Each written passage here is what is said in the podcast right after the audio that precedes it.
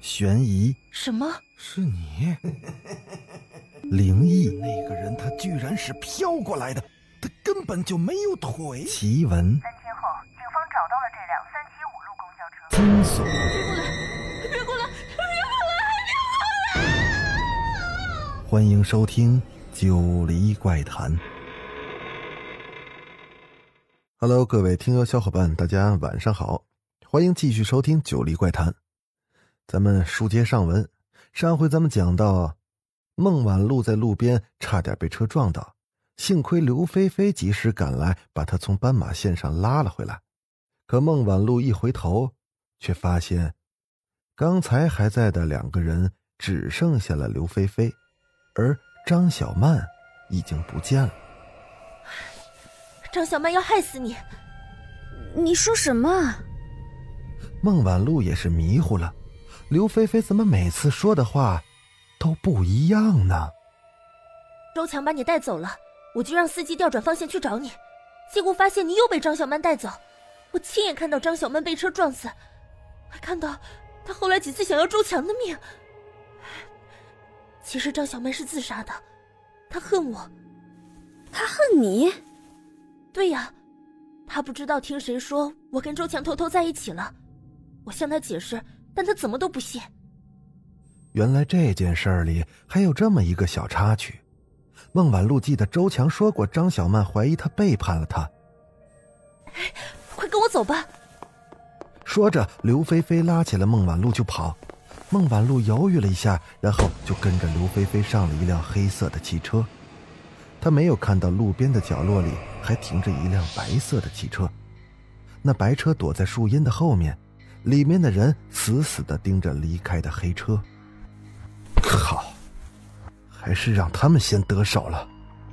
都怪你，骗人的手段那么差。都是他们教的。车上一共有三个人：周强、张小曼，还有司机。哼，看来他决定走黑线了。嗯。周强说着，对司机挥了挥手，他们的白车很快就尾随着黑车而去。相信我，我带你去见周强。说着，刘菲菲握住了孟晚露的手，孟晚露看了看前方，一言不发。车开了一会儿后，就停在了路边。孟晚露一开门，就看到了路面上的斑马线。刘菲菲跟在他后面。浑身散发出了阴冷的气息。孟晚露刚想说什么，他就看到周强、张小曼，还有一个司机模样的男人从暗处走了出来。总算是来了。他们异口同声的说着，好像都松了口气。黑线、白线，你走哪条线？他们把孟晚露围得严严实实的。孟晚露顿时脸色煞白，她想起了那天在宿舍看到的那一幕：一个女孩子被身穿黑白横条衣服的人团团围住。相信谁？选不选？选不选？他们抬起了孟晚露，向斑马线走去。孟晚露拼命的挣扎，她摔在了地上。然后他们再次围了上来，一辆白车从不远处冲了过来，将几乎被抓住的孟晚露几个人冲散了。车停下之后，门开了，一只手伸了出来，把孟晚露直接拎上了车。他们要害死你，是他让我来救你。车上的人对孟晚露说着，声音很陌生：“谁？”周强。孟晚露一听到这个名字，浑身都僵住了。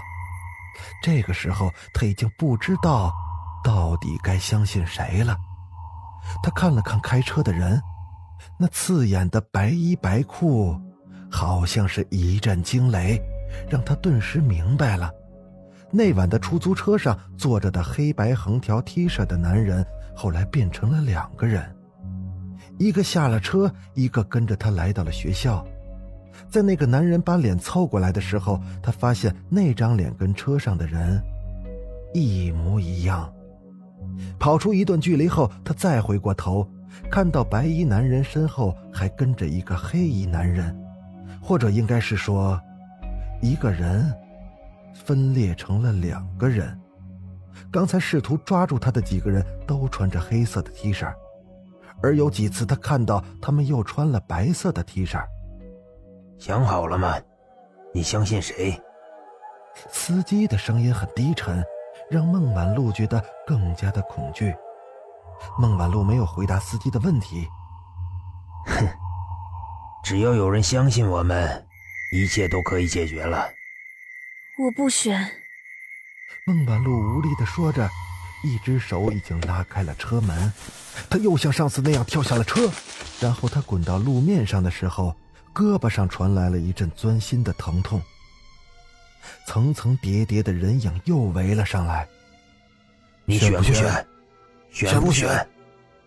孟晚露站了起来，还好脚下不是斑马线。她拖着受伤的腿，扶着树干，艰难的走着。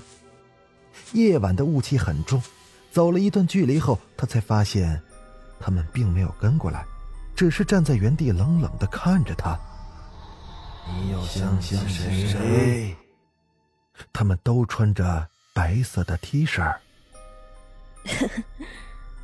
这里没有斑马线，你们拿我没办法的。重要的根本就不是斑马线，而是你想相信谁。这时，周强一步步的靠了过来。哼，很简单的，黑或者白。张小曼也嘻嘻的笑着，她指了指路边的树，树干上有一半刷了白色，另一半则是粗糙的黑树皮。我谁也不相信。别忘了，黑白之间还有种颜色。这时。孟晚露把手摁在了一块因为粉刷不匀而呈现的灰色的树皮上，面前的三个人都错愕的看着他。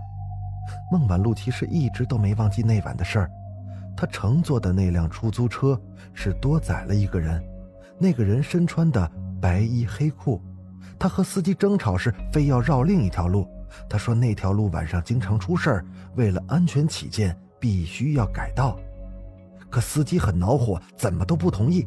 争吵到了最后，司机问了孟晚露，孟晚露并没有回答，他支支吾吾的要求司机放自己下车，可司机却非得让孟晚露给出个答案不可。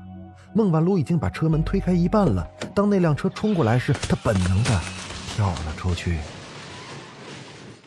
他痛苦的捂着脸，蹲下来，鼻息间一股浓烈的血腥味让他恶心不已。睁开眼，仿佛又是当日惨烈的事故现场。白色的斑马线被纵横交错的血液染红，他坐的那辆出租车与迎面而来的一辆黑白色的小轿车撞在了一起。那个白衣黑裤的男人诡异的被压成了两截儿，一半黑，一半白。对面小车里有两张熟悉的脸，张小曼。和周强，周强的手扼住了张小曼的脖子，两人都撞得头破血流。拉回了思绪，孟晚露强撑着往学校的方向走着，脑子里只有一个念头：他们想拉着他一起死。幸好他当时没有相信他们中的任何一个人。也不知道走了多久，他看到了学校的大门，他双腿一软就倒在了地上。这时，一个人扶住了他，是刘菲菲。我的天哪！那天你硬要我陪你去张小曼和周强出事的地方，结果你居然半路跳车，害我找了你那么久。孟晚露总算是松了一口气，她靠在刘菲菲的身上苦笑着。夜幕沉沉的下垂，连月亮都看不到了。孟晚露疲惫的睡了过去。刘菲菲的双手插进了口袋。你们输了，他选择了第三种可能。对了，那次的车祸，刘菲菲也在车上。在车祸发生的前一秒，他们三个还在车上争吵着，孟晚露还在熟睡着，可刘菲菲的手已经攀上了他的脖子。你选了灰色吗？那你就是我的了。好了，故事到这儿就讲完了。我是主播九黎香柳，那咱们下个故事再见。